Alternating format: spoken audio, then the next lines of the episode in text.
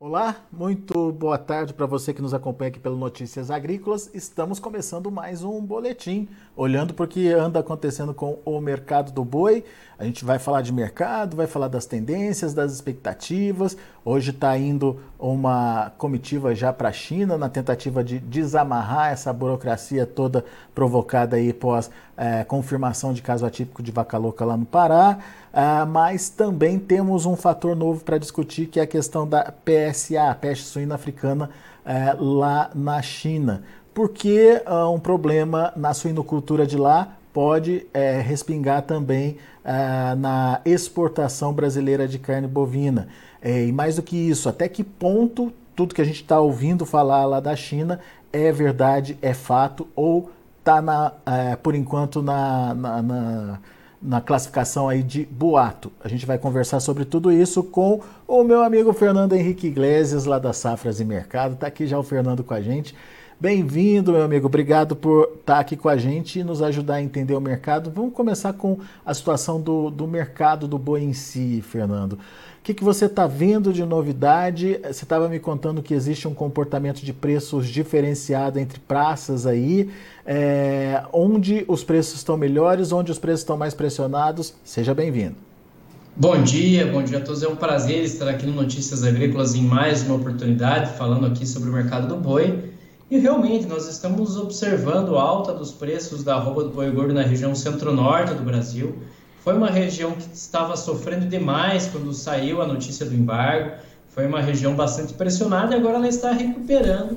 Estamos acompanhando aí altas dos preços na região centro-norte do país, alta das cotações no Mato Grosso, no mercado do Tocantins, Pará, Rondônia são estados que conseguiram aí, que estão vislumbrando preços mais altos. Mato Grosso do Sul também, Tá? Então, o que está travado um pouquinho, que não consegue evoluir em termos de preço, é realmente São Paulo. São Paulo é uma, é uma região que continua ali é, com poucas novidades, preços mantidos aí no, nos últimos dias entre 270 e 280 reais por arroba, grande parte dos negócios acontecendo nesse nível de preço, que acontece que São Paulo realmente é muito dependente das exportações de carne bovina, principalmente com destino à China. São Paulo é o grande exportador de proteína animal aqui do Brasil, de carne bovina brasileira, e isso, é, por consequência disso, ele é mais influenciado nesses períodos aí que a gente está impossibilitado de exportar. Ô Fernando, vamos entender por que, que isso está acontecendo. Isso tem a ver com, com comportamento de demanda, com comportamento de oferta. É, por que, que essas regiões, principalmente é, nessa faixa centro-norte que você citou aí, é, os preços estão mais firmes, Fernando?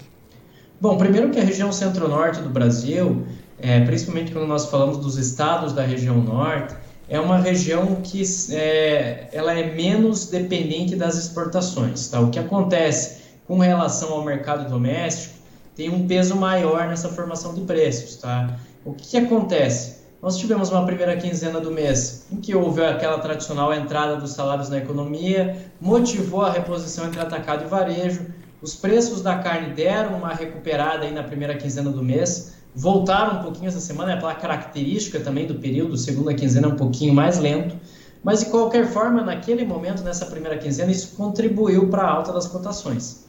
Além disso, a indústria frigorífica brasileira ela continua operando com escalas de abate encurtadas, tá? ela está com escala de abate reduzida, enquanto o pecuarista segue com boa capacidade de retenção exatamente no centro-norte brasileiro, é onde o pasto tem a melhor qualidade.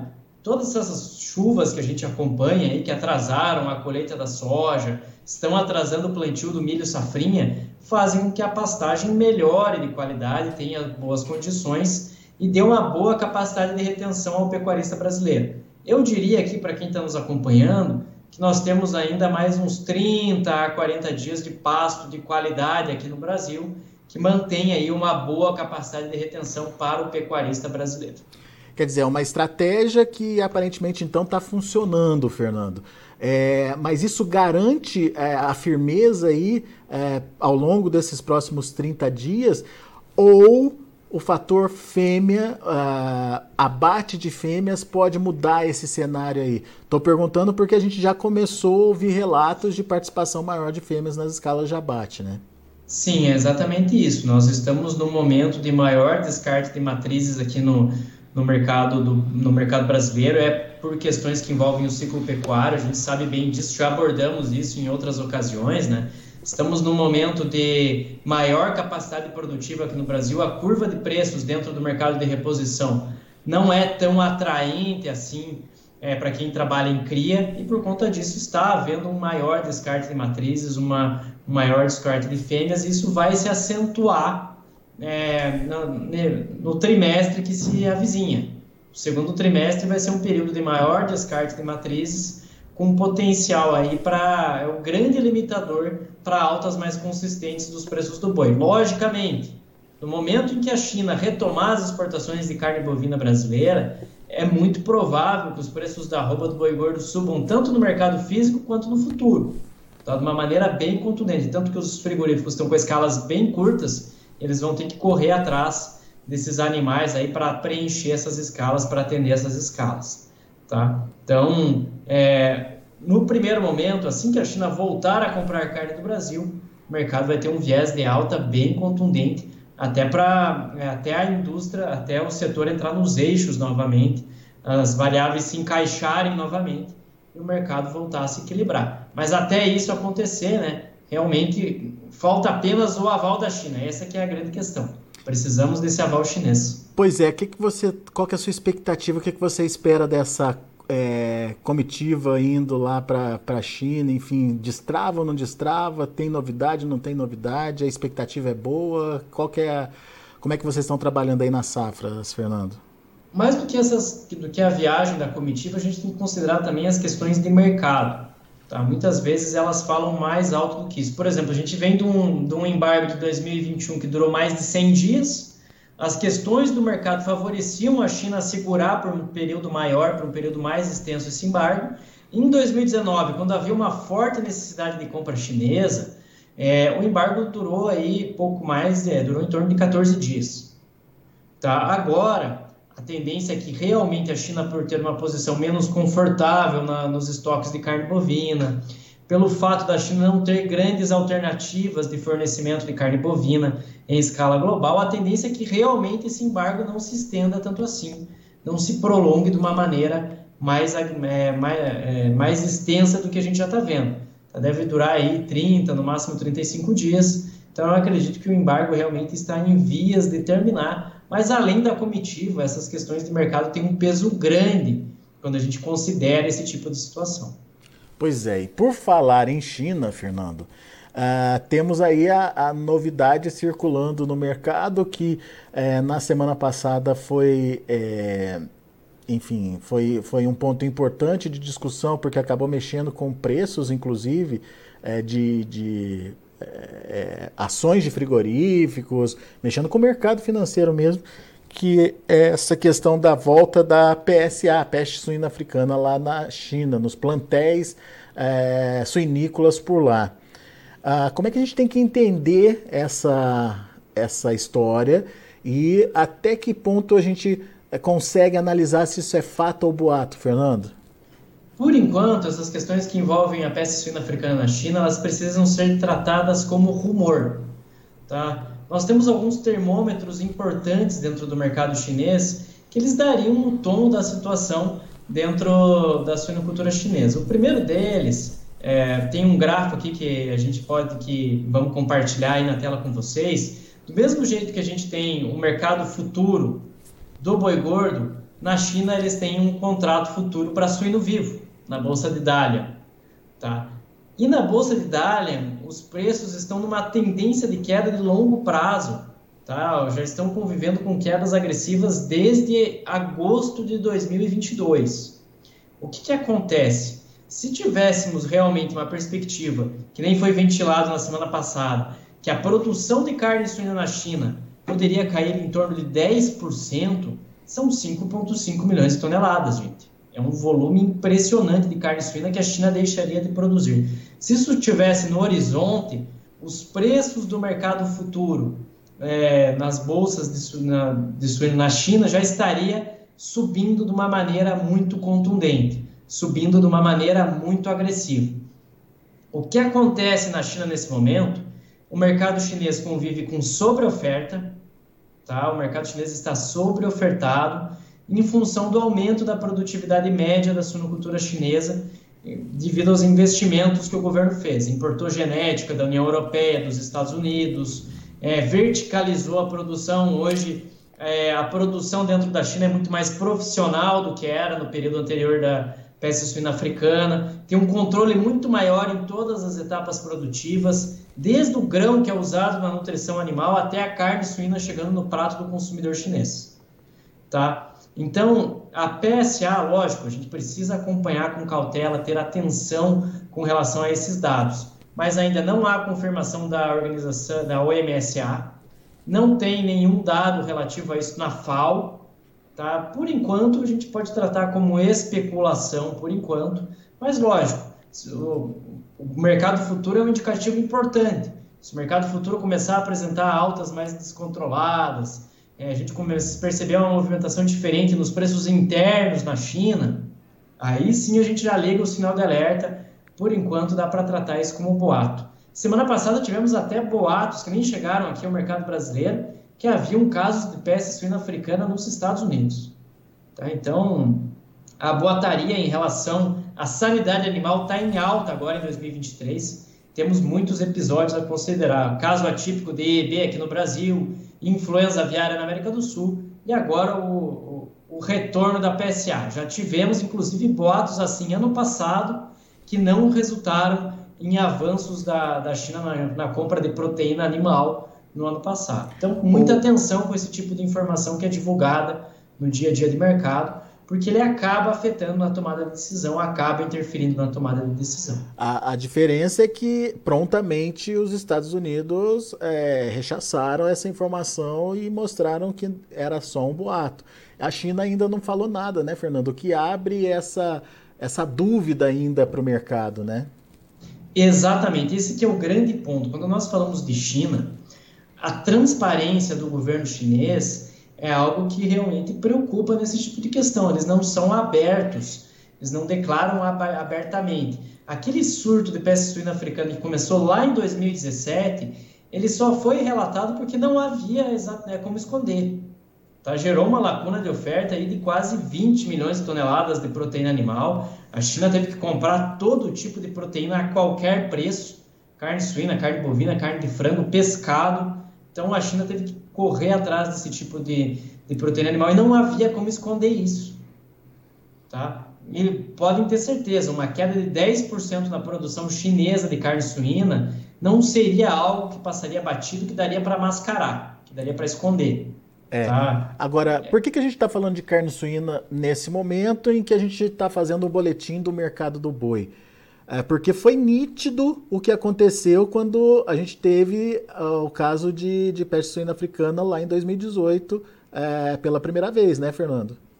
Sim, a PSA na China foi o fio condutor das exportações brasileiras de carne bovina. É, isso aí. Foi esse, esse evento que fez com que as exportações de carne bovina é, estourassem, apresentassem é, um crescimento impressionante já no segundo semestre de 2019 e o Brasil enfileirou recorde atrás de recorde. Só não bateu um recorde de exportação em 2021, porque ficamos 100 dias impossibilitados de vender carne bovina para a China. Tá? Ano passado já foi um ano de recorde de exportação, tá? então essa lacuna de oferta que se formou, é, inclusive ajudou a, na mudança, a colocar a carne bovina no hábito, no dia a dia da população chinesa. Tá? Então, é, ter atenção à PSA é fundamental para a gente entender o fluxo de exportação aqui do Brasil. Entender a China agora é entender como vão ser as exportações brasileiras, já que ela é dona de metade das, da, das exportações pois do é. Brasil. Então, ela compra metade de tudo que o Brasil vende em relação à carne bovina, é destinado ao mercado chinês. E se tivesse um pânico é, sendo gerado lá em função dessa desse problema? Será que já não, a China já não tinha restabelecido as compras do Brasil, já que está só na mão dela decidir ou definir a volta das compras, né, Fernando? Exatamente. É, se tivesse um surto de PSA tão grave assim quanto estão relatando, a China já teria é, revisado, acabado, derrubado esse embargo com mais celeridade. Já teria acelerado esse processo É, inclusive, se tivessem problemas com a PSA, possivelmente a gente já teria observado naquela reunião que aconteceu duas semanas atrás entre autoridades alfandegárias chinesas e autoridades brasileiras, um, um comércio restabelecido. É. Tá? Então, é, a urgência aí seria muito maior, teria uma necessidade de reverter essa situação, esse embargo, mais rapidamente pela necessidade de compra da China. Uh, então, assim, vamos, vamos enumerar aí uh, os fatores uh, que talvez possam reforçar que, por enquanto, tudo isso que a gente tem ouvido sobre PSA lá na China seja, sejam boatos. Não existe confirmação de órgãos competentes. existe uma crise na suinocultura em função da sobreoferta. os preços estão achatados por lá justamente por conta dessa é, sobreoferta. A China se preparou lá atrás para é, superar é, esses problemas sanitários que é, antes eram muito significativos, promovendo uma verdadeira reestruturação aí da produção, principalmente das produções industriais. E é, não houve uma retomada rápida das exportações é, de, de, de, carnes brasileiras, o que poderia ser uh, um fator de apoio aí no caso de uma situação é, significativa ali de, de PSA naquele país. Você coloca mais algum fator aí, Fernando? Sim, tem mais um elemento importante. A, a China é muito proativa quando nós falamos aí de questões que envolvem mercado. Como ela precisa proteger todo esse investimento que foi feito dentro da suinocultura, nesse primeiro trimestre de 2023 e no final do ano passado, a China entrou no mercado compondo estoques públicos de carne suína ela tem pouco mais de 400 mil toneladas de carne suína estocadas hoje em reserva estatal.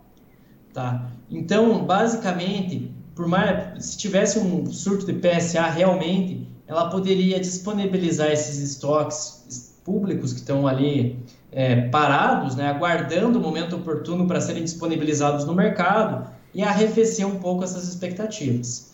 Tá? Então, é, essa atuação chinesa compor, entrar compondo estoque público, é, mantendo um estoque elevado, é importante para a gente entender é, essa, essa posição chinesa dentro do mercado global. Boa.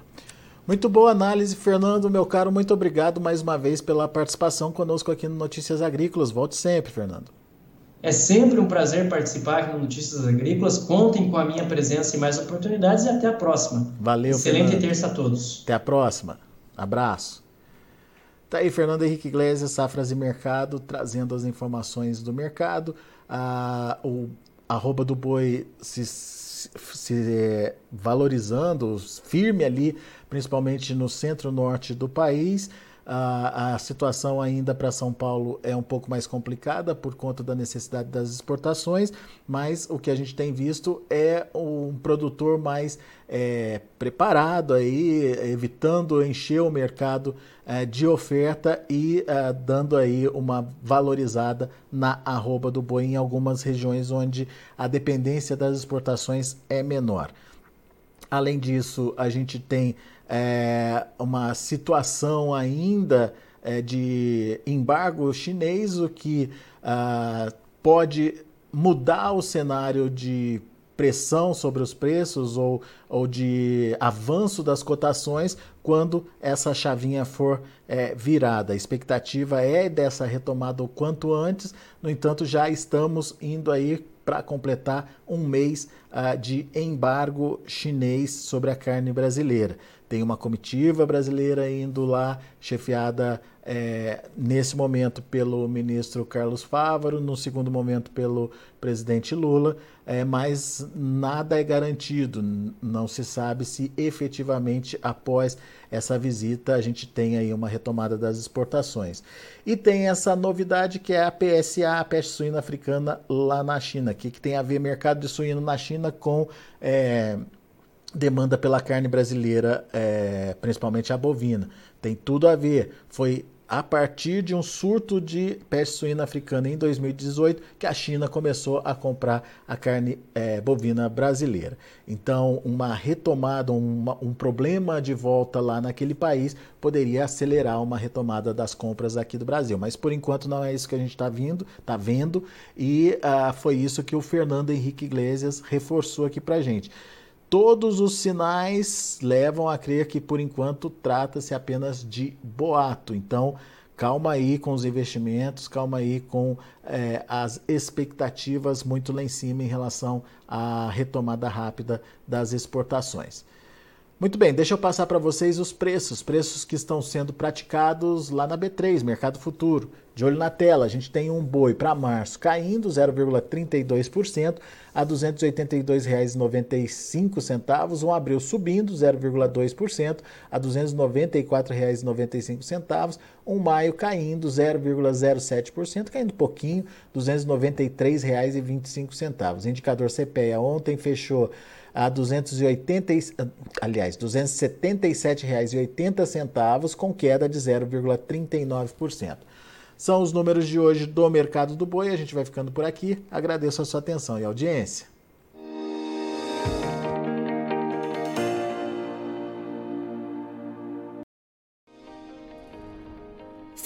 Em nossas mídias sociais no Facebook Notícias Agrícolas, no Instagram arroba Notícias Agrícolas e no nosso Twitter arroba Notiagre. E para não perder nenhum vídeo, não se esqueça de nos acompanhar no YouTube e na Twitch Notícias Agrícolas Oficial.